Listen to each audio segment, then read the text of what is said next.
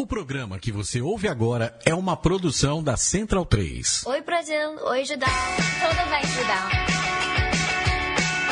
Fala galera do Judão. I don't wanna say what's up. Judão.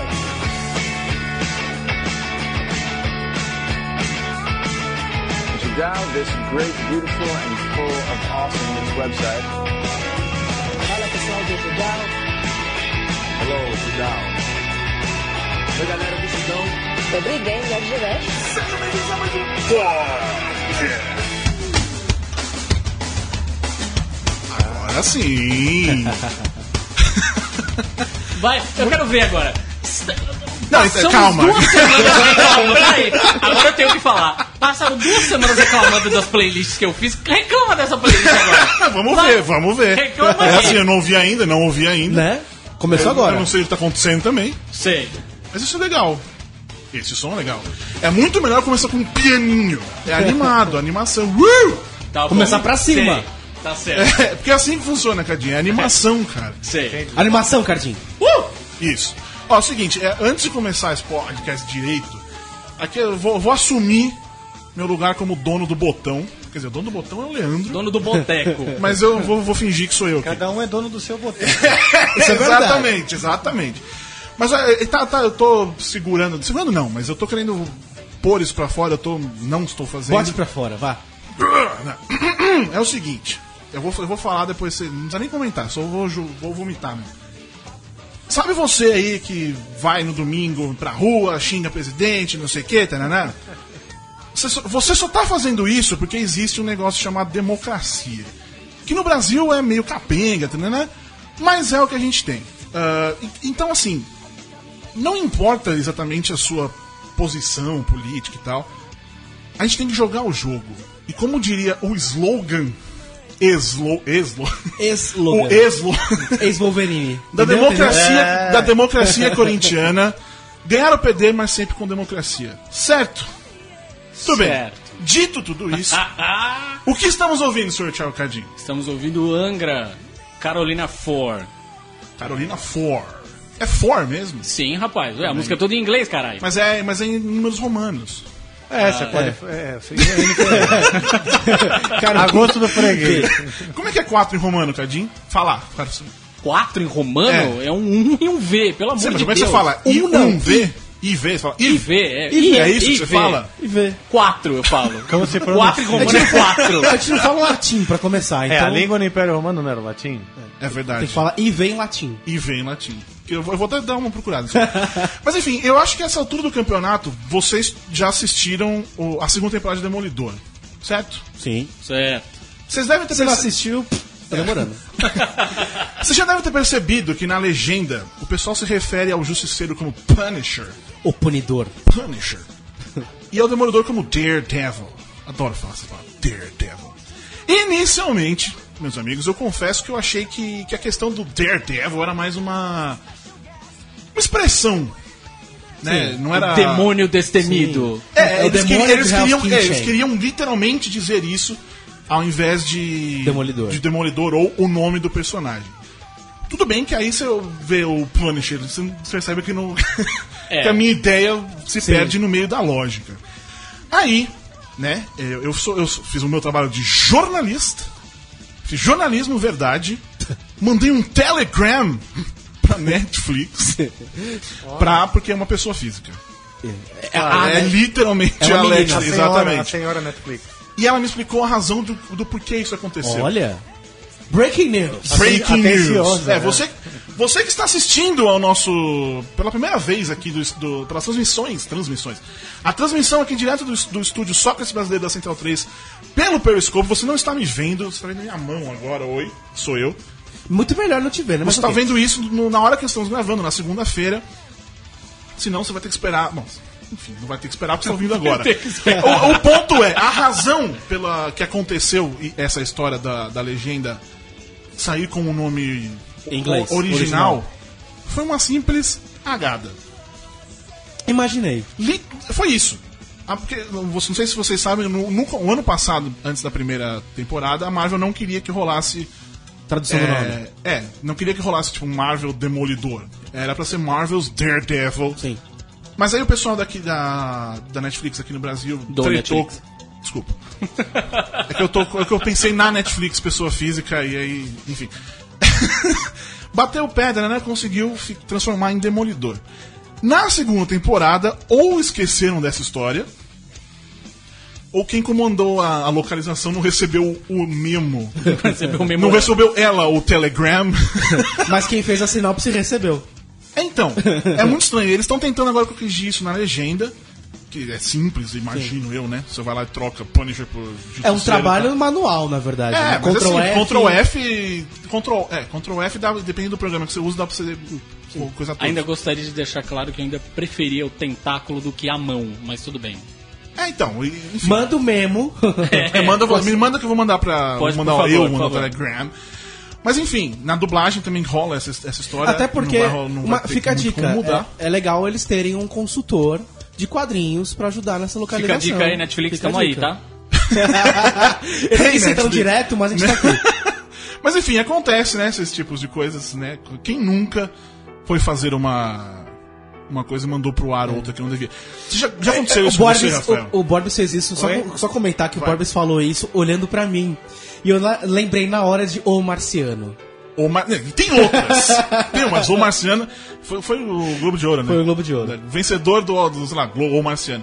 Já, já teve alguma coisa que, tipo, sei lá, ou cantou errado ou tava no encarte do CD, alguma coisa que foi publicado e depois você, hum, não devia ter sido assim. Porra, são 25 anos de carreira, várias vezes. Mas muitas vezes. Mas cagada é o que não falta. Tem, tem alguma foi muito grande que, tipo, a galera encheu o saco mesmo, depois eu, tipo, fãs assim. Não, uma coisa que é comum é você, na lista de agradecimentos, toda vez que você vai fazer um, um disco, você bota uma lista de agradecimentos. E você fica ali fazendo aquele esforço mental pra lembrar de todo mundo que realmente importou, né? E aí chega uma hora que seu esforço é tão grande que você começa a lembrar de quem não importou. E aquele que importou e você esqueceu fica chateado. chateado. É. isso Isso acontece assim com frequência. Ou a, a- a maneira de escrever corretamente o nome de um ajudante alemão, sabe assim, o hold da turnê de 98, que era da Schmitz Jack- é, Exato. Ah, era aquele cara que a gente encontrou na Suécia, que era de origem russa, com a, com a mãe eslovaca. Aí você, tipo, qual era mesmo o nome do cara? Porque nesses casos você muda uma letra, você muda o nome inteiro, né? Sim. Tipo, não é Bem simples. isso. Exato. Mas você tava falando de encarte, uma coisa que eu lembro agora. Red Hot Chili Peppers, do Mother's Milk, tem uma música que tem uma letra muito maior do que eles cantam. E eu sempre fiquei a vida inteira, cara, cadê o resto da letra? Porque eles não cantam essa parte. E sei lá, uns 20 anos depois eles lançaram um álbum especial e tem a música completa. Quando Olha. eu vi pensando, caralho, agora eu vou ver a letra inteira. É ruim. É melhor pra ser cortado. Entendi porque eles cortaram. Ah, isso acontece. Sim, isso acontece. Você toma decisões que, que melhoram a Uhum. música, né? Aí um belo dia você resolve lançar a versão original e as pessoas, na verdade, elas só su suprem a curiosidade. Sim. Porque E elas já estão acostumadas você também, tirou né? porque não era bom. É, eu acho que eu senti porque não tava acostumado, realmente. Que, É, que esse a trecho pessoa aqui já tá tá fazendo? acostumada com a versão antiga, antiga, a versão Original. original, da música. Cara, mas posso lançar aqui uma enquete? Por favor. Pô, a gente pode pedir para os nossos ouvintes é, sugestões para uma, uma tradução fidedigna de Daredevil. É, a Marvel um dia, no, há muito tempo atrás, no Essa desenho. tradução, essa tradução É, de tem um- Demolidor, na verdade, aqui no Brasil, é, se deve ao, ao JP, né? O JP que fez essa tradução, né? De Demolidor Nos lá anos nos 80, comenta. é, é. é. Ah, é? Quando foi pra abril. Ah, nos entendi, gibis. Nos entendi. gibis. Mas teve. O, o- nos anos 90, lá, É, aquele desenho, desenho do é isso. Homem-Aranha. Era o atrevido. Atrevido. Atrevido. Mas atrevido, né. Mas É, é, de- Demolidor... é difícil, é difícil traduzir Daredevil, viu? É porque Demolidor, o único motivo é porque tem dois Ds no uniforme, Demolidor, e, né, era, o que- era, é pequeno. Ah, rapaz, nunca parei pensar É, nisso. mas era isso mesmo. Eles procuraram alguma palavra que, tivesse dois Ds. Isso. Ah, Muito legal. bem, Boa, cara. por causa do sensacional. É, o grande JP, ele colocava em cada história tinha um personagem terciário chamado JP, ou que alguém citava. É, sempre Be- tinha. beijo, JP. Entendi. E é isso. Essa voz que Legal. você tá ouvindo aqui, além da minha, do Renan e do Cardim, sim, você não está viajando. Você também pode estar vendo aqui no nosso periscópio. É a do Rafael Bittencourt, um dos principais compositores, guitarrista. Vai, começa guitarrista. Vamos lá, de novo. Um dos principais compositores, guitarristas e cantor do Angra. Aliás, já dá pra dizer que você é o vocalista do Angra. Ponto, vambora, é isso. Não, não é isso. Eu não sei nem quem mandou essa informação. tá, olha, ó, é essa pessoa ali, ó. Foi já mal. dá- já- Não, mas é o seguinte. É. é, a gente, nós temos um vocalista que é o Fábio Lione. Tá. Ele é o vocalista do- da banda. Mas eu sou o cara que tá aqui no Brasil fazendo as coisas. né? Eu acho que eu sou o comunicador da banda. Tá. Você entende? Tá. Mas você deu uma, deu uma boa cantada Não, e nesse assim, disco, eu né? canto também, eu canto também. Posso dizer que eu sou segunda voz, posso dizer que eu sou o, o segundo goleiro. Segundo goleiro, muito bem. Camisa 12. O Só que no Leone, o Corinthians Leone tá, o tá mantido no time. Tá mantido, tá mantido. A gente Porque vai fazer uma turnê agora. A galera toda começou a falar aquele car- o cartaz da turnê do Holy Land com as- aquelas silhuetas, assim, a galera, ih, vem cantor novo pela frente aí. Não, sei o não. quê." O Leone tá, tá firme na banda. A única questão é a seguinte: primeiro, ele mora na Europa, né? Segundo, ele tem outras bandas, tem outros projetos. Agora o Rhapsody of Fire tá em turnê. Ele faz. Bom, tem uma banda de White Snake Cover, tem vários trabalhos. é? Olha só. é. E lá na Itália e tal. Então não é sempre, não é tudo que a gente faz que, que a gente consegue envolvê-lo, né? Então, por exemplo, já fiz um, o Saraldo Brown lá na- na- em Salvador. Foi eu, o Felipe e o Bruno. Fomos em trio, quer dizer, o Angra, em versão trio, cantei e toquei as músicas, né? Mas no, no- o- a formação oficial é o Fablione. Fablione, Marcelo Barbosa, Felipe Andreoli, Bruno Valverde e eu, Rafael Trincourt. O, aliás, o Holy, foi bom você ter falado do, essa história do Carlinhos Brown, porque a galera encheu o saco pra cacete em redes sociais, né? É, uma, pe- uma pequena parte. Você quer aquela pequena parte que, que, que ah, dependendo do tamanho da besteira, toma um vulto grande, né? Não, Mas o meu ponto é, você imagina se o Holy Land tivesse sido gravado numa época que existiam redes sociais. Aí você fez metal com baião, mas o que os caras iam falar ia Cara. ser uma desgraça. Bom, né? a verdade é que o público metal sempre foi muito unido. Na época já existiam os, os fanzines, né? Não sei se vocês lembram, a Galeria do Sim, Rock e sim. tal. Tinha os fanzines e tal. E a turma meteu o pau. Meteu o pau quando eu batizei a banda de Angra. Já começaram por aí, falaram assim, que porra de banda de metal vai chamar Angra, né? Aí eu falei, bom, eu sei a, a força desse nome, vou na minha, né? A mesma coisa quando nós misturamos, essa música mesmo que vocês abriram aí, né, Carolina 4, ela começa com um ritmo tipicamente timbalada. É o ritmo do Olodum e do timbalada, né? Aquele que eles chamam de... ah, ah, esqueci como é que eles chamam. tem um nome isso aí. Mas é totalmente usurpado da timbalada. Numa, no auge da timbalada tava a Sheila Mello sambando, entendeu? E o axé, aquela história do. aquela versão que foi Sim. criada do, do, do metal contra o axé e tal. A gente, no auge disso, usamos o ritmo da timbalada. E claro que eles odiaram, né? Mas os, franceses amaram, os japoneses amaram, os alemães amaram, porque eles perceberam que era uma fusão natural, né? Pra, soou natural para eles. Isso, e, e justificava, pô, vocês vêm do Brasil, altamente justificava vocês misturarem. Não, não pareceu nada estranho pra gente, né? Tocamos essa mesma música no Wacken, que é um festival na, na- na- Alemanha, o maior festival de metal do mundo, com os caras da Harley Davidson. Pô, todo mundo sabe que a Harley Davidson, os caras são assassinos, né, meu? Não, os caras, tipo, são encrenca. Os caras ali sem camisa, bêbado, dançando. A nossa timbalada de paulista, né? Que, que, que, tipo, não chega aos pés da, Sim. da timbalada mesmo, mas a gente fazendo ali no palco. Os caras do Harley Davidson da Alemanha achando muito legal aquilo, entendeu? Que é porque lá não existe isso. Lá o cara não, não, não, não tem essa referência preconce- preconceituosa que existe Sim. aqui. Justamente. A gente não tem essa bagagem que a gente tem de. É, ah, a música é ruim, é boa. né? Na verdade, Exato. isso não existe. É, exatamente. E eu não sei se essa pergunta já se deve estar de saco cheio, mas é como eu não sei, eu vou perguntar. Por que Angra? Angra. Cara, mil coisas. Primeiro. Primeiro foi o seguinte, cara. Eu queria uma palavra que fosse em português. Pra... A gente já tinha um contato legal na, na- no Japão. Tinha um empresário interessado pela banda é, na Alemanha e um contato com a gravadora no Japão. Esses caras interessados no André Matos, que estava saindo do Viper, isso aqui, ele ia fumar uma banda nova e tal. Então já existiam uma- uma- algumas portas de saída internacionais, né? Mas eu queria que a ban que o nome fosse em português, mas que fosse sonoro Tá. Em outras pro- línguas. em outras línguas. Aí pensei, pensei, pensei, fiz pesquisa em várias palavras. Aí eu fixei também com a ideia de que eu queria que começasse e terminasse com a mesma letra, para fazer um, um logotipo bem simétrico. Aí fui, comecei com a letra A, né? E logo, termi... logo não durou muito a pesquisa, porque logo encafifei com Angra por várias razões. É, a associação com angry, anger, é a sonora de angry, de, de furioso, raivoso e anger e tal, é, é imediata.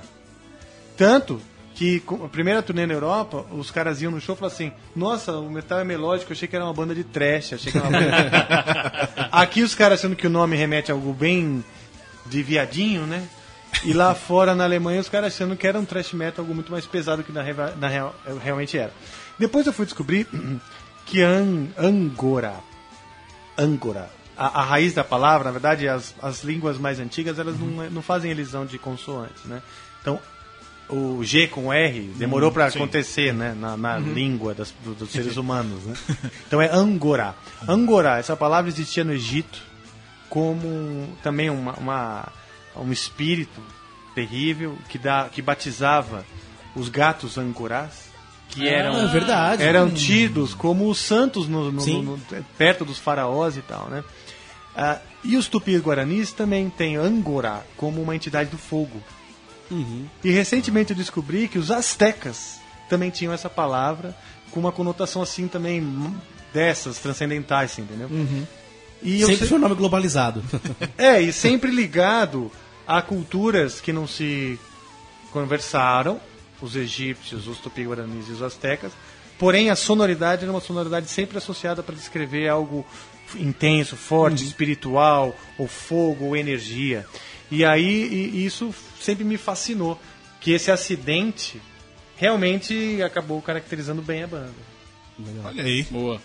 Tudo bem. É, co- essa turnê que vocês vão tocar o disco na íntegra aí, vocês tiveram que revisitar, obviamente, porque algumas das músicas vocês já tocavam, evidentemente, é, já faziam parte do repertório, mas tiveram que revisitar algumas. Teve alguma que foi muito osso, assim, puta, eu não tocava essa música há mil anos, já nem lembro mais como é que toca essa porra. Eu acho mais fácil lembrar o- a que eu lembro, né? Tem- tinha uma lá que a gente toca bastante, que é Nothing to Say. Make Believe a gente toca bastante, mas um monte. Olha, tem uma que nós nunca tocamos. Nem, nem na época que foi gravado. Na turnê do Holy Land nós não tocamos. Que é a Deep Blue. Ah, Nós nunca tocamos essa música. Bom, que eu me lembro, né? eu me lembro, não- não- nunca tocamos. E essa nós já tocamos, fizemos já um show né, no, no Prog Power, que é um festival lá nos Estados Unidos, que foi onde nasceu essa ideia. Os caras chamaram a gente para fazer o show e pediram algo diferente, tal, que tal fazer o Holy Land, aquilo, começou aí a ideia. E, e lá nós tocamos na íntegra. E aí, putz, várias que a gente não, ou que não tocava muito tempo ou que nunca havíamos tocado, né? E, e foi muito, muito legal revisitar esse trabalho. E eh, se, se reinspirar, entendeu? Porque é diferente você pegar, fazer um apanhado de várias músicas da sua carreira, né?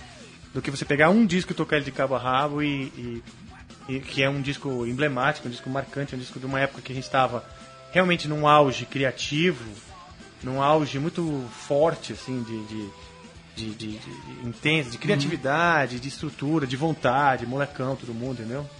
Então foi muito legal reaprender dali. E tem Sabe, alguma que- dessas que vocês não tocavam que passaram a tocar agora, que, tipo, tá curtindo muito agora? Tipo, pô, Cara. não sabia que era tão legal, sei lá. ou não lembrava que era tão é, legal. exatamente. É, a música Holy Land eu sempre gostei muito. A música Holy Land é uma música que o André Matos fez. Sempre gostei muito dessa música, tocamos muito pouco. Essa é uma música que eu adoro tocar no show, porque é, é a oportunidade de realmente tocar. Ah, eu gosto muito da Lullaby for Lucifer, que é uma música só que é violão e voz, é o que faço, é o que canto. Eu gosto da Deep Blue também. Inclusive lá na, na, na- nos Estados Unidos eu que cantei Deep Blue, né? Sensacional. Então foi, assim, um momento também legal pra mim. Zito, né? Uma música cheia de partes. Essa música, Carolina 4 que tocou, é uma música que eu adoro, mas nem sempre a gente toca porque ela é muito grande, Tá. né? Mas é muito legal essa coisa da, da timbalada que funde no heavy metal, melódico e tal. Tem uma parte meio clássica. Essa tocando ao vivo, a parte de embalada é, vai de, de playback ou tem, um, tem uma galera ali fazendo batuque também? Não, às vezes a gente soma, nós mesmos tocamos Tá, as percussões juntos, mas de maneira geral a gente adaptou a levada da bateria pra ter a- uma, uma, uma adaptação, mas mesmo assim fica legal, porque a, a ideia rítmica né, do, da batera com o riff já é bem, um riff de guitarra já é bem legal. E, e Carry On, vocês tocam mesmo no. Mesmo, tipo, é só o Holy Land? Tem que tocar Carry On de alguma maneira? Ou nessas. É, nos shows, o Holy Land tem 50 minutos, né? Tá. Então o show é geralmente o Holy Land na íntegra e depois mais alguns clássicos e outras do disco novo também. Tá. Do Secret Garden. E Carry On é, a- é a que tem que tocar, né? Carry On é aquela que a gente tenta não tocar. não tem jeito. Não tem jeito, às vezes você sai de fininho, tipo assim. Aí o cara acabou, tá? Acabou. O cara com aquela. sai, fica aquela- esperando, né? Acabei de encher minha cerveja, meu, porque. meu amigo, sem a Carry não vou embora. E, cara, eu quero, eu quero tirar um, um elefante branco da, do, do estúdio, Sócrates fosse brasileiro. falar desse que não sou branco. eu, eu vou continuar aqui. Outro elefante branco, né? Que é o seguinte, por que vocês brigam tanto, cara? Ah, meu, não é. A gente não briga tanto, na verdade, cara. Eu, eu acho que assim, o Angra começou muito. é, As coisas aconteceram muito rápido, Tá. entendeu? Então o que acontece? A gente tinha tudo muito moleque, muito imaturo. E aí começou no vamos aí, vamos gravar na Alemanha, vamos lançar no Japão, disco de ouro. Em dois anos a banda, eu tava viajando o mundo, sabe assim, não sabia nem tocar. Mas vocês tinham direito. quantos anos nessa época? A banda eu tinha 19 quando começou. Então, o disco de ouro, sei lá, 21 pra 22. É. Entendeu? É muito rápido. É muito rápido. Todos na banda eram muito cabaços, assim, na, na vida, sabe? Na vida.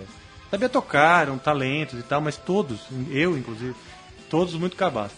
E aí o que acontece? É, foi indo assim, né? Nesse, numa maneira meio conturbada, cada um querendo puxar pro seu lado, a, a- a- o rumo da banda. Então a banda nasceu, a minha ideia era ser meio um, um hard rock progressivo, uma coisa meio Queen's Right. E aí o produtor, quando pintou essa história, essa história da Alemanha com o Japão, dizendo, não, tem um nicho, tem uma, uma coisa aqui para ser preenchida no metal melódico. Então vai ter que mudar o batera. E aí era um batera formou a banda comigo no começo. Já, já deu um trauma. Chegar pro cara e falar assim, ó, pô, a gente formou uma banda, mas pintou um negócio aí e tal, você vai ter que sair fora, entendeu? Então todas essas transformações rápidas para ontem foram é, putz, deixando o clima de salve-se quem puder. Pessoas dentro da banda, já no começo, começaram a ficar muito defensivas. Eu acho que aí esse foi uma das coisas. Ele já nasceu nesse, nessa, nesse clima de defensivo. Porra, então eu tenho que defender o meu aqui, porque daqui a pouco sou eu que for. No começo tentaram me tirar também da banda. Nossa. Eu tinha fundado a banda. Aí eu falei, não, peraí, entendeu? Então, é, por que essa ansiedade? Não, ah, aí o cara da gravadora falou, aí você tem que abaixar a calça, entendeu? Tá. E aí eu não tinha tanto esse, esse, essa pegada, porque eu tinha uma certeza aqui dentro de que a coisa ia rolar. Eu achava que era bom o suficiente para você também não precisar fazer tantas concessões no começo. Mas essas concessões, gera, muitas delas, foi o que gerou a história de sucesso da banda. Então hoje não, não, não tenho essa certeza também, entendeu? Tinha quando era moleque, mas hoje já não tenho. Então acho que isso foi a primeira coisa. Aí teve uma, uma primeira grande decisão em 2000, que foi quando o André quis seguir carreira solo. E aí, não foi exatamente uma briga. Foi uma briga, acabou virando uma briga. Mas era simples, eu quero que. Era como se ele dissesse, eu quero seguir carreira solo, mas foi difícil pra ele falar isso, você entendeu? O empresário queria uma parte, aí blá blá blá, e tinham, eu já tava brigando com o empresário por causa de, de, de contas bagunçadas, porque não era um empresário super profissional, era um cara que gostava de metal, vamos aí, vou com vocês. De repente o cara tem que prestar é, é, royalties mecânicos, fonográficos, é, é, como é que fala, conexos com internacional, falando com ECAD, isso aquilo, gravadora. Não era um cara preparado para isso. Contratante de show, isso aquilo. Ele não deu conta do volume de responsabilidade. Aí já teve uma outra briga. Ah, e aí assim foi. Aí tivemos, trocamos e tal. Sempre, na verdade, com o espírito de continuar de se agarrar a essa oportunidade, de se agarrar aos fãs que sempre foram fiéis. E assim, lidando com o fato de que começou de uma maneira muito conturbada, sempre foi. E, mas vamos aí, vamos fazer rolar do jeito que dá, né? Fingindo que não é, né? Fin- Tá, toma banho pra entrar no palco, entendeu? E faz de conta que tá tudo limpo, né? Já são quantos anos nessa história? 25. 25 anos, cara. Mas hoje você sente assim que a formação da banda tá é- impecável. Sim, sim. Muito diferente, né? Muito diferente, porque não são cavalos de fogo como era no começo. Cavalos selvagens, entendeu?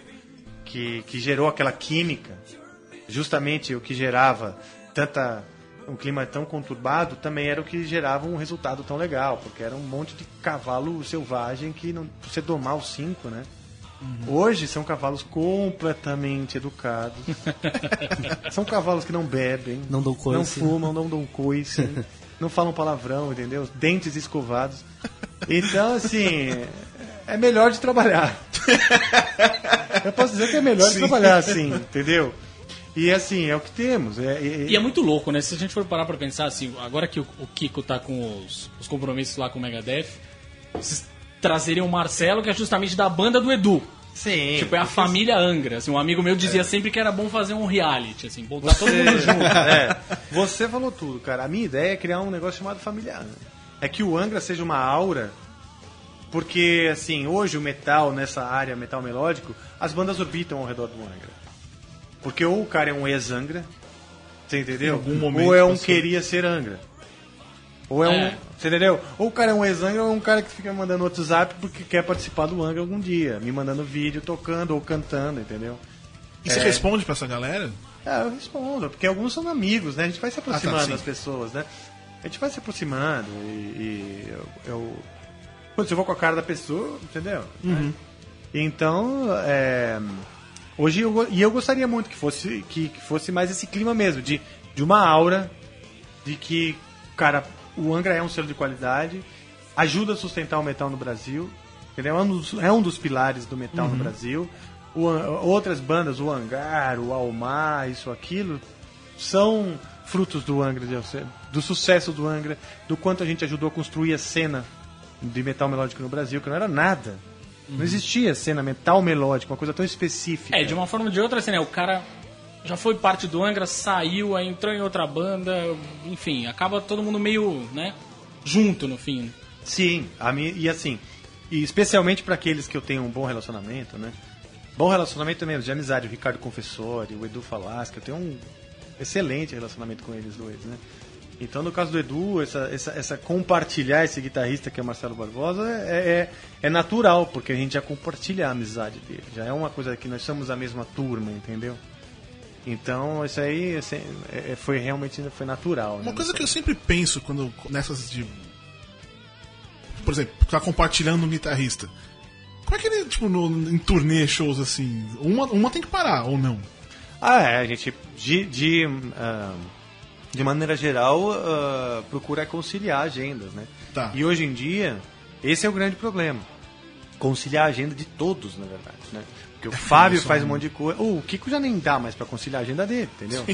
Porque a grande verdade é que o, o Angra é um, é um metal muito específico, muito sofisticado e rebuscado e que demora pra você levantar um show, pra você ensaiar, pra você fazer um disco, tudo é caro e demorado, entendeu? E nesse processo todo mundo tá fazendo outras coisas. E nessas os caras, numa, numa dessas outras coisas, outros voos são alçados, né? Então, assim, eu tenho que ir com todos, né? Não é só o Marcelo. O Marcelo até é super solícito e disponível e a gente procura conciliar com a, com a agenda do, do, do Almar, que nenhuma, nem a do Angra nem a do Almar, é uma agenda assim intensa de turnês de 100, 200 shows, não é? Diferente do Megadeth, né? Diferente do Megadeth. não, do Megadeth não tem mais jeito. O Kiko, assim, ele morre de vontade de voltar e, e não perder o lugar, né? Óbvio, porque ele construiu, ajudou a construir isso comigo. Ele é um cara que tá comigo desde todas as barras, né? A gente, a gente viveu junto. É, aí rolou um- uma musiquinha, tipo, como É, vamos mudar. E não é. Esse é o Cardinho fazendo mágica. Lá. Cadinho pensou, o roteiro é foda. É, pois, é, pior que ele sempre consegue. Quando a gente tá, veio a Marimun aqui falando, falou sobre posar nua. Na hora que ela falou, começou o assunto, tirar a roupa, começou. You can leave your hair é, on do Joe sério, Cocker. eu- agora que eu Ah, é? caramba, cara. Que legal, Como cara. assim, velho? Mas é, legal. tudo bem. Com esse som melódico. E- É e- e você praticamente falou- um, é o Nostradamus da música. Você falou da, da- da- que as coisas são mais rebuscadas e tal. Cara, o que, que é ser formado em composição e regência? Eu, tipo, eu entendo ser formado em música, você aprende a tocar, mas isso eu não consigo imaginar, cara. Cara, ser formado em composição e regência é o seguinte: você é novo e acha que você- sua vida tem tempo pra caralho pra você gastar sete anos numa porra. Sete anos. Sete anos. Sete anos. Sete anos, cara. É podia estar formado em medicina. É. É. Fui lá Mas fazer música, é porque eu já realmente- jovem. Ah, eu sou louco. Sou muito intenso, sou criativo, vou formar em música. É. Bem. Foi numa dessas, assim, tipo, impensadas da vida. Aí, não, então, você- brincadeira, que assim, eu nunca vi. é, quando eu era molecão, eu não via outra alternativa a não ser ser músico, Tá. né? E eu cheguei a pensar em não fazer faculdade at all, não queria fazer faculdade. Mas meu pai me. Ele insistiu muito comigo. Ele falou assim: é o seguinte, eu pago uma faculdade pra você. Eu acho que vai fazer uma diferença você ter um diploma. E você vai fazer um ano. Se você não gostar, você larga. Tá. Aí eu fiz esse um ano e gostei, você entendeu? Aí. Aí foram mais seis. Aí foram mais seis. Porque. É, e, lá, e foi bom lá na faculdade. Eu conheci o André Matos, que foi o cara com quem eu comecei a banda. É, pô, a, a nossa, é, nossa parceria enquanto durou foi excelente, entendeu? Várias músicas legais. Essa energia toda aí, né, do, do, do começo também, tá tudo retratado nessas, nessas músicas aí. Deixa eu falar, a gente Então- tá falando de música. Essa música que tá tocando, Bleeding Heart, tem uma dúvida. Lá. Essa música já virou forró, não virou? Virou. Como é que é isso, cara? Uma versão forró. dessa- Como é que Calcinha é o Brasil? preta. Foi o Calcinha Preta que gravou. Sensacional. Calcinha preta, a Como é versão que funciona social- esses Os caras a- pedem autorização, vem uma autorização, assim, um pedido, né? Por É. favor, queria transformar sua música Em forró.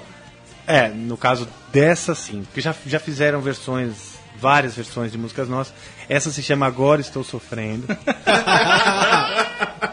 Exatamente. Aí os caras, na real eles fazem antes de te consultar. Essa que é a verdade.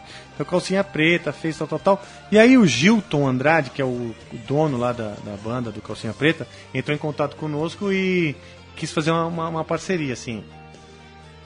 Tipo, uma autorização, né? É. E nós concedemos, assim, entramos pelo cano também na nossa ingenuidade, porque é óbvio que é o que ele fabricou de CD, o, que, o quanto mais, o que ele explorou a música, é muito mais do que o que ele disse, na minha opinião, né? Eu posso estar totalmente errado, o cara pega essa gravação e me processa. Né?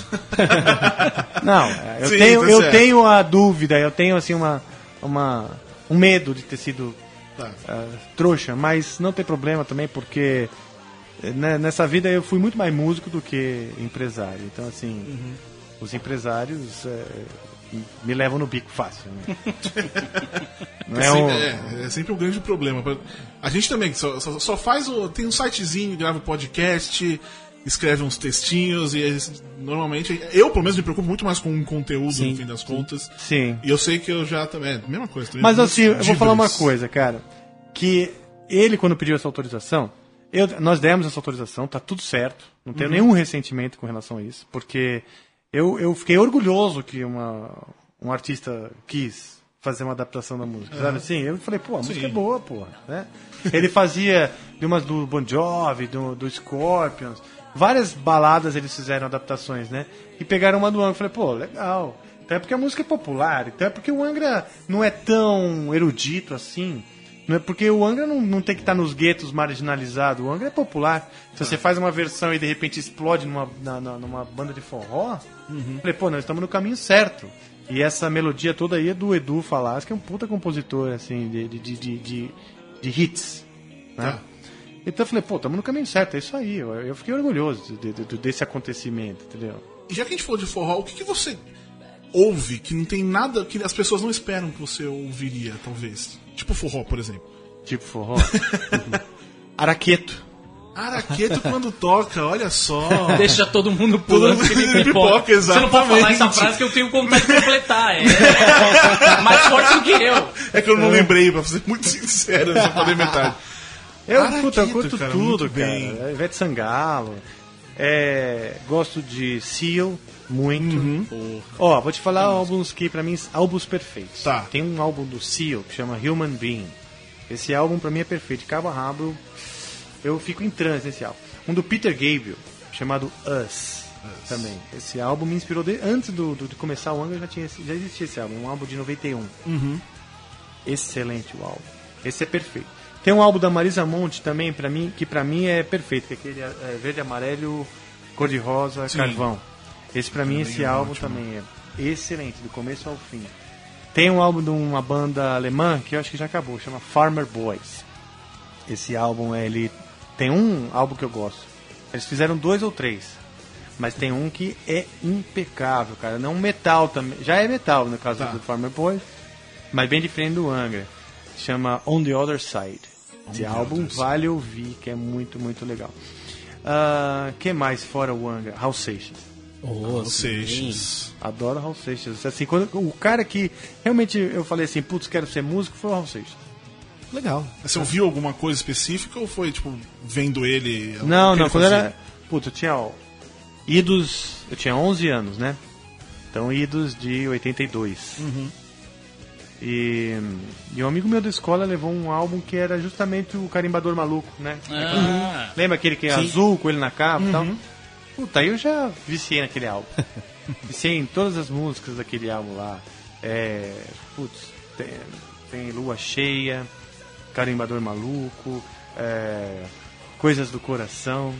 Você lembra desse álbum? Sim. Putz, esse álbum é bom demais. Sim. Tem a. É, aqui, My baby lips so red as well as sweet. Sensacional. Que ele fala, quer bater uma luz nessa plateia. Sensacional. Tem aquela com a Kika Seixas, é. Ai, ai, ai, eu quero mais. Aí eu percebi a variedade dele.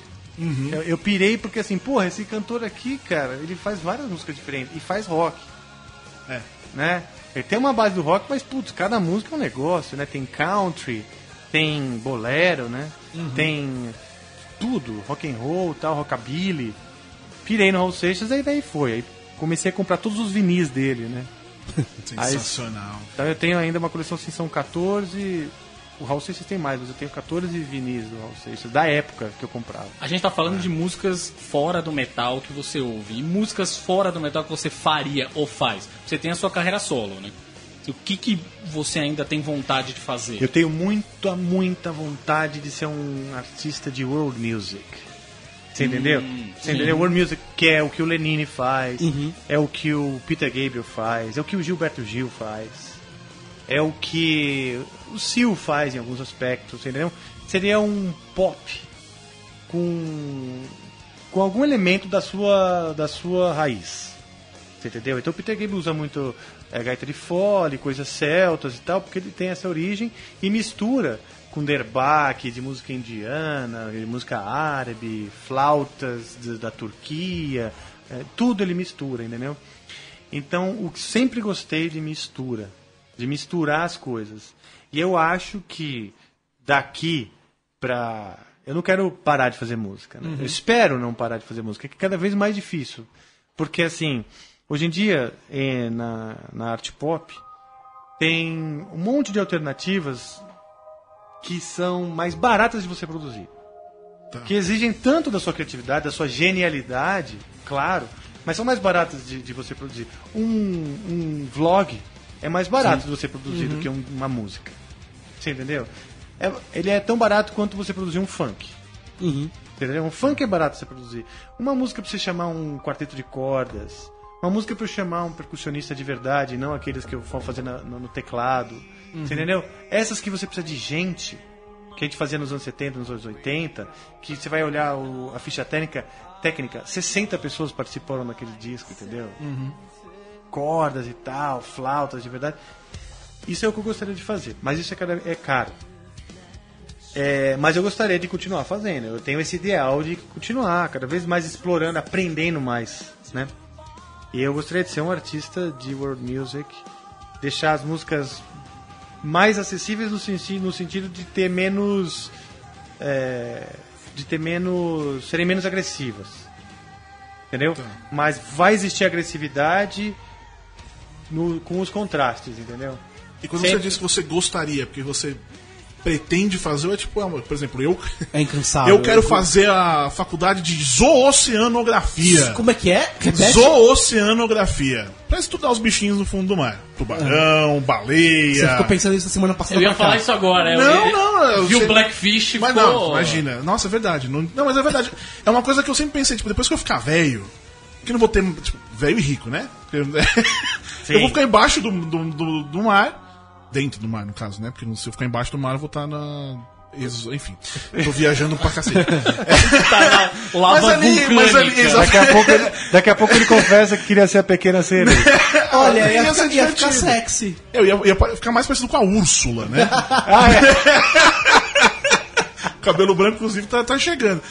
Mas você pretende fazer, tipo, é uma coisa que você Sim, quer sim, fazer, sim. vai fazer em algum momento? Sim. Não, nessas do que eu gostaria, Aham. que eu não sei ao certo se eu vou realizar, e aí tem uma lista também. E vai, vai longe, né? É, aí não tem.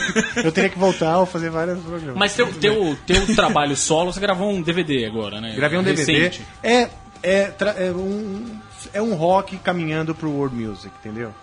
É o, minha vontade é justamente essa, eu tô trazendo o público um pouco do Ang, aquele cara que curte o Ang, curte o rock pesado, pra curtir a, a, a minha raiz, entendeu? As minhas influências reais, né?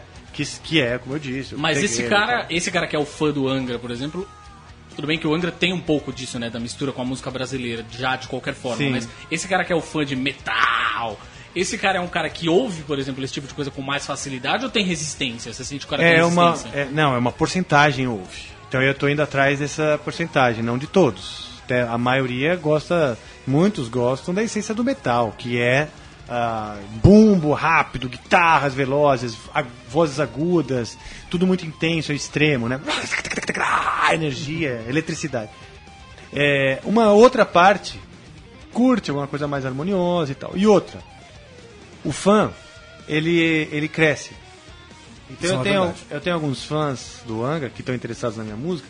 São aqueles caras já com mais de 25 anos, entendeu? Que curtiram quando era adolescente aquele puta sonzão, mas hoje estão procurando um som também um pouco um pouquinho mais na mãe, já casou, tem filho, entendeu? Então eu tô pegando essa fatia do público do Anga. Com 25 anos de banda, eu já tenho um cara que ele chega com o filho. ele ouviu quando moleque, já chega com o filho, daqui a pouco chega com o neto. Isso deve ser muito legal, né? Ver os caras, sei lá, tá num show É. e ver o cara ali com, com uma criança, né? cara? Às vezes eu vejo um cara e falo assim, meu, eu lembro de você, cara, você era puta molecão. Um cara assim, 15 anos de idade, eu lembro dele. Aham. Que no começo era um cara de 15 anos. Hoje ele tá com o filho. E o filho tem 15, a banda tem 25, cara. Dá tempo de. é. Dá tempo do cara ter um filho de 25, bicho. Porra. Ah, quero te mostrar isso aqui, é o, é o meu filho. Ele nasceu na época do primeiro show do Ang e hoje já formou faculdade e tudo. Essas coisas. É. Ô, louco. Pois é. Ah, aí está ficando velho, né, cara? É, pois é, vai ficando. Você tá mais ainda, né? Mas cara? tudo bem. E, ó, eu sou dessa época, sou fã do É, eu Angra, tá vendo aí, ó? Eu tô velho desse jeito. Mas enfim, é, antes do Lione, teve toda uma história, enfim, de que um que ia rolar um reality show. Sim. Essa história era, é real mesmo? É real. É real.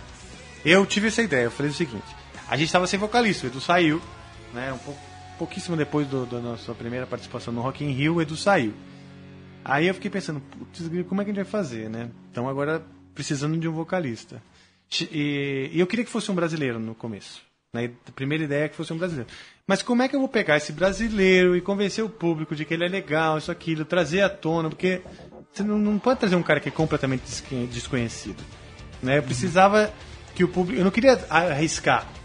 Fazer um disco, gravar, ir lá pra fora, ir pra Suécia, gastar dinheiro, fazer um disco e de repente os caras não gostam do cara. Eu não queria esse risco. Então eu pensei, eu vou fazer um reality show. E aí vai sair do reality show aqueles que o público já aceitou. Sim. Você vai se envolvendo no decorrer do Exato. programa. A gente faz uma seleção, pode até ter o público envolvido nessa seleção. Todos os caras que vão entrar são bons pra caramba, porque nós estamos falando assim, tem grandes vocalistas aqui no Brasil, É, claro. que todos eles estariam aptos. E aí eu vendi a ideia pra MTV. Na época a MTV abraçou. Então ia rolar mesmo, tinha uma produtora de vídeo e tudo mais. Só que pouquíssimo depois a Abril entregou a MTV de Filhada. Eu, eu odeio. Eu já odeio Abril normalmente, mas por isso. Já tem Ah, duas vítimas aqui. Não, eu não odeio eles, mas assim. É, Foi por é necessidade. verdade. né? Foi por necessidade. É, que mas a necessidade é que eles não sabiam fazer televisão. Essa, essa é a grande realidade, cara. É, Eu traba trabalhei lá na MTV e era o que a gente sentia, assim. Você percebia que as coisas. é, Eu peguei muita gente que trabalhava desde o começo ali, assim. E você percebia que existiam. é, O pessoal que estava entrando ali, os que estavam comandando, não sabiam lidar com, aquela, com aquele pessoal, sabe? Era uma coisa muito. Eles vieram de editorial era uma coisa muito mais, como se fala? É, corporativa. Sim. Que Aí lá dentro ficando. não funcionava, É, assim. Foi Aí- ficando, porque começou com uma coisa sem muito compromisso. E quando começou foi muito legal. É. Foi muito importante pra cena musical no Brasil. exatamente. Eles começaram a valorizar, tipo, coisas interessantes que estavam acontecendo. Chico Science Nação Zumbi, Uhum, que começou o Raimundos. Você pega o Charlie Brown. Todos esses caras são dessa geração do começo da MTV que, ge- que trouxe uma nova estética pro rock. Também trouxe uma nova estética de fazer TV. Eles trouxeram novidades de fazer TV no Brasil. Até do jeito tipo Hermes e Renatos. Sim, lembra? sim. Caras pegaram aquela coisa tosca que a gente já via no Chaves, mas assim, levaram ao extremo, né? né? E assim, muito legal, cara.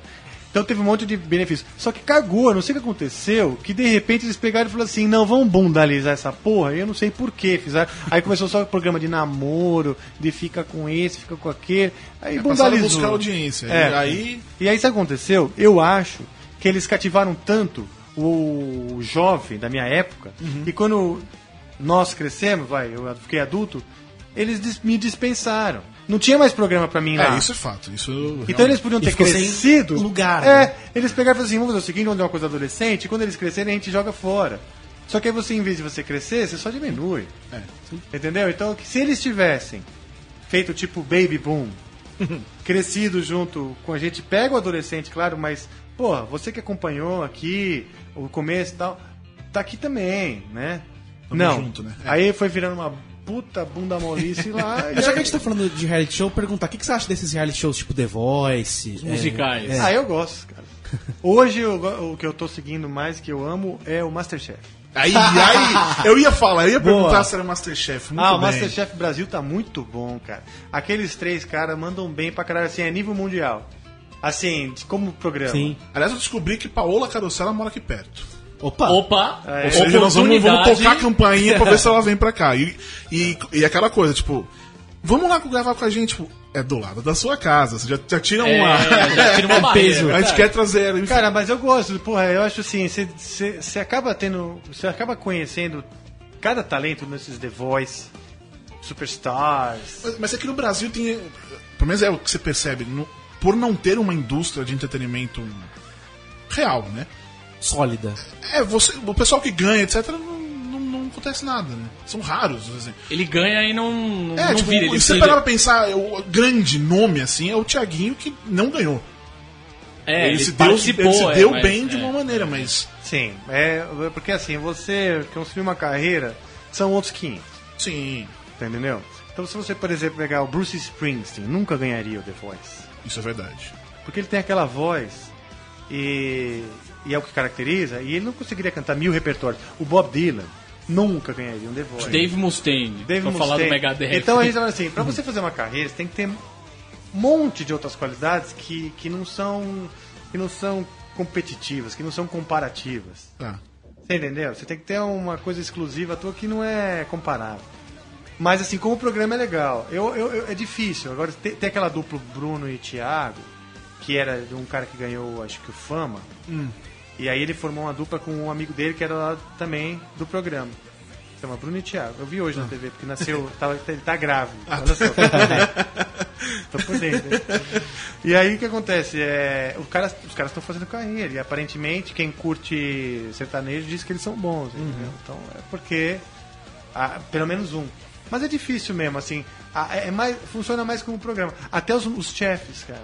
Até Sim. os chefes que ganham o Masterchef não significa Que ele o é cara- bom profissional. Isso Não. é. não significa que o cara vai ter um restaurante que vai bombar. Porque o restaurante para ele bombar, não adianta só você ser bom. Você tem que cativar aquele público e gostar do que você faz, cara. Porque você pode ser bom e os outros não gostarem, entendeu? Ser bom e agradar é- é- não é a mesma coisa. É, até porque, tipo, a Giang, ela, não, ela virou. É, se fala. Estrela de TV, ela não virou Sim. chefe. O Raul também foi tá fazendo comercial, essas coisas. É ele é que tá apresentando agora o. Sim, o- a prévia, A né? prévia, é. Esse pessoal tá Então. ficando ali dentro, não tá. É, mas é provável. Orbitando em torno do Masterchef, né? Uma vez minha irmã tava em São Roque. tava uma feirinha em São Roque, sabe lá por qual motivo. E tava aquele maluco que tretou com a Paola, que eu esqueci o nome. Ah, Matheus, não é Matheus o nome Isso, dele? ele tava lá, tipo. É tava- Matheus o nome dele? Não sei, eu vou fingir que fica é. sendo. Não, isso. não é Matheus, Não, não, porque ele é- parece um amigo meu que chama Matheus. Ah. Ele é igualzinho, na Não, e ele parece um amigo meu que chama Rogério. Olha, ele parece com Matheus todo Rogério. Matheus é. Rogério, exatamente. Matheus Rogério, ele. É, é o cara que tretou com a Paola. É, E ele tava numa, numa vendinha, num standzinho nessa feirinha, e tipo, era só um. um... A minha irmã até se assustou quando viu que era o cara. Porque ele não tava fazendo. Não era. Ele não tava se divulgando tanto. Mas, tipo, o, o ponto é, o cara foi longe no Masterchef, ficou famoso porque ele conseguiu o estágio, não sei o que, tava com uma vendinha numa feirinha em São Roque, assim. Não é, de fato, não é fácil. Não é só que você ganhou o melhor reality show da história é. da TV brasileira que você vai ter uma, uma, uma carreira nisso, né? Como, Cara, é- co- como a gente tá de tempo, seu Thiago Estamos Borbola? de tempos, temos cinco minutos. Tem uma última pergunta. Tá, vamos lá. Falamos de MTV, falamos de Hermes e Renato. O quão de verdade tem a história do Bruno Suter ter sido considerado para ser vocalista do Angra? Quão de Ah, verdade, tem nessa verdade. Ele é um grande amigo meu e ele é um grande vocalista. Então ele tá assim próximo. Ele é uma das pessoas que eu cogitei. Oi. Eu cogitei, olha só, que eu acho que estão preparados. Tem dois que estão preparados, o Bruno e o Alírio Neto. Que os dois são, são muito amigos meus, muito próximos, eu me dou bem com eles, né? Eu acho que ah, temos grandes vocalistas, tem o Mário Linhares, temos o, o Leandro Cassoilo, temos o, o próprio Thiago Bianchi. é, O Nando, que o com Nando, vocês, né? Fernando, o Nando, cara, eu também cogitei muito. Porque o Nando, assim, cara, eu amo o Nando, ele é muito legal, me dou muito bem. Muito bem com ele, assim, mesmo. Volta à infância, tanto eu quanto ele quando tá junto, de volta à infância. São dois idiotas, entendeu? Debiloid. De- Porque a gente era amigo nessa época, desde essa época. Ah, e aí no fim, cara, quando não teve o reality show, fizemos uma consulta com, a, com as gravadoras de fora e eles falaram, não, cara, pra, pra eu financiar o teu CD, o cara da, da- da- do Japão, o cara da Europa, isso aquilo, vocês coloquem um cara que a gente que, que é garantido que, que, no, que aqui no Japão vão conhecer, que vão gostar. Você entendeu? Ah, tá, então tá, porque senão, não, senão você faz o seu CD aí, arrisca do teu, do teu bolso. Eu falei, não, não, não vou arriscar do meu bolso. Preciso desses parceiros, né? Sim. Então, pensando em, em, em assumir menos riscos na Europa, no, no, no Japão, enfim, nos outros mercados, nas outras cenas, é que eu fui no certo, que é um cara que já é conhecido, que já é aclamado, e que é um cara também que eu gosto. Que a única coisa que mudou da minha estratégia é que não é brasileiro. É. Entendeu? Mas já tá falando um português bom ele, Sim, hein? mas assim, foi, foi super bola dentro, porque é um cara 10, é um cara tranquilo, um cara fácil de trabalhar, bem na boa, nem parece vocalista. Nesse sentido. nem parece vocalista. E, porra, e, tá, e assim, e to- foi jogo, jogo ganho, porque muito carismático, mandou bem pra caramba, e o público tá aceitando, então acho que foi ótimo. Boa. Então é isso. É isso, Cardinho? É Foi a isso. última pergunta. Não Foi realmente a última pergunta. Não. Foi, porra. Foi a última pergunta. Então, muito bem. Não, deixa aí então eu fazer, vai. Então faz, então manda uma pergunta. É, como é essa. Vocês também vêm da geração dos, do, do- do- do- das revistas, do, do Marvel Sim, e tal, sim, né? sim. E, é- e hoje, a cultura pop é mais forte, é mais efervescente até do que na época. A gente tem o programa de rádio, aquilo. Talvez por conta das internet. Da É internet. por causa da internet. Isso, a gente percebe assim que tem. tem... O, o grande ponto pra mim, não de virada, mas que eu percebi que o negócio tá. tá longe, assim, espalhou bastante, é quando você percebe que, por exemplo, tem. Eu vou estar num estereótipo muito, muito estereótipo, mas enfim. Aquele pessoal, os adolescentes que querem ver o casalzinho. Chipando. É, o chipando, que quer, sei lá, ver o. A, o, o Gavião Arqueiro com a Viúva Negra. Ah, e, posta, entendi. e posta videozinho, faz GIF, posta no Tumblr, faz montagem. Que, que é uma coisa, tipo, você para. A gente viveu isso em algum momento na nossa adolescência, mas era com, com os famosos e tal, tipo, capa de revista Capricho Não e tal. tinha isso com a Vamos Viúva Negra com a o Homem-Aranha. Exatamente. Leonardo DiCaprio com a Kate Winslet. Isso, É era uma aí. coisa que, e hoje em dia você percebe que essa cultura pop ela tá ela é- virou de fato pop e ela tá ela tá dominando. a- É, mas o essa, mundo, assim. essa coisa dos casaizinhos é porque com a expansão da cultura pop entrou menina na sala. Sim. Sim, Entrou não, não, não, menina. não, Não, antes sim, era sim, brincadeira é de menino, Mas não, não, não, não é boneco. só necessariamente isso, não era, o casalzinho foi, como eu falei, foi o estereótipo mais Quer, estereotipado quer um outro possível. exemplo? Quer um outro exemplo? Diga. Antes de vir pra cá, eu peguei o elevador, tava com essa camisa do Homem-Aranha, o cara chegou, ah, não sei o que, você viu a segunda temporada do Demolidor? É, Virou papo de elevador. Eu, eu- eu É, peguei o é. elevador conversando com ele sobre a segunda temporada do Demolidor, ah, não sei o que, do Justiceiro e tal. Isso é muito Porque ele louco. entendeu que, que, que a Sim. sua camiseta comunicou É. isso. Sim, mas é, é- é- antes isso acontecia. A, a chance de eu encontrar alguém no meu Ah, elevador, no meu prédio, de conversar desse É. assunto. Em E vez no máximo falar, achar, nossa, Mas, Homem-Aranha. acho, mas a única coisa que eu acho é que esse negócio das meninas que entraram na sala, eu acho que na verdade elas já estavam na sala. Os meninos é que botavam elas pra fora. Também. E agora Sim, elas estão é. entrando Também. pra sala e falando, não, eu tô aqui, ó, aqui, filha é. da puta. É. Eu É. tenho o direito de ver esse negócio. É sempre vi. Você que tava dizendo, é, esse é o ponto. Que eu sempre conheci um monte de menina que gostava, né? Mas os caras iam falando, não, porque é coisa de menino. E as meninas não gostam. Eu não sei se já falei- E a gente se sente triste, solitário, começava a chorar. Eu Mano, Cala a boca, É, velho. Eu não sei se já falei aqui, mas o meu primeiro gibi de super-herói da morte do Superman eu comprei porque uma menina tava lendo e falou, cara, isso aqui é legal, não sei o quê. E foi uma menina, justamente isso. Ela só te deu uma dica ruim, porque o gibi é uma Ah, merda. mas, porra, era fora fora isso, Mas é, hoje tem mais menina nerd, assim. Ela gosta de quadrinhos, a sua filha? Não, quadrinhos nem tanto. Só a Mônica, né? Ah, É, isso aí, mas a isso aí tá, tá perfeito. É isso aí. Ela que é um bom começou começo, certinho. né? É, que minha filha tá aqui, pra quem não tá vendo. Tá na rua, tá. Ela gosta muito de Minecraft, ela gosta de videogame e lê. Ela já lê livro mesmo, de gente legal. grande, lê mais que eu. E com essa informação, meus queridos amiguinhos, a gente encerra mais este podcast. Você pode ouvir outros na central3.com.br e também no judão.com.br. E semana que vem a gente volta com o Leandro Leal. Aquele abraço. Ou a Tchau. Paula. É, Ô, Paula, essa é uma boa, hein? Tchau. Uma das duas. Tchau. Valeu, galera. Obrigado.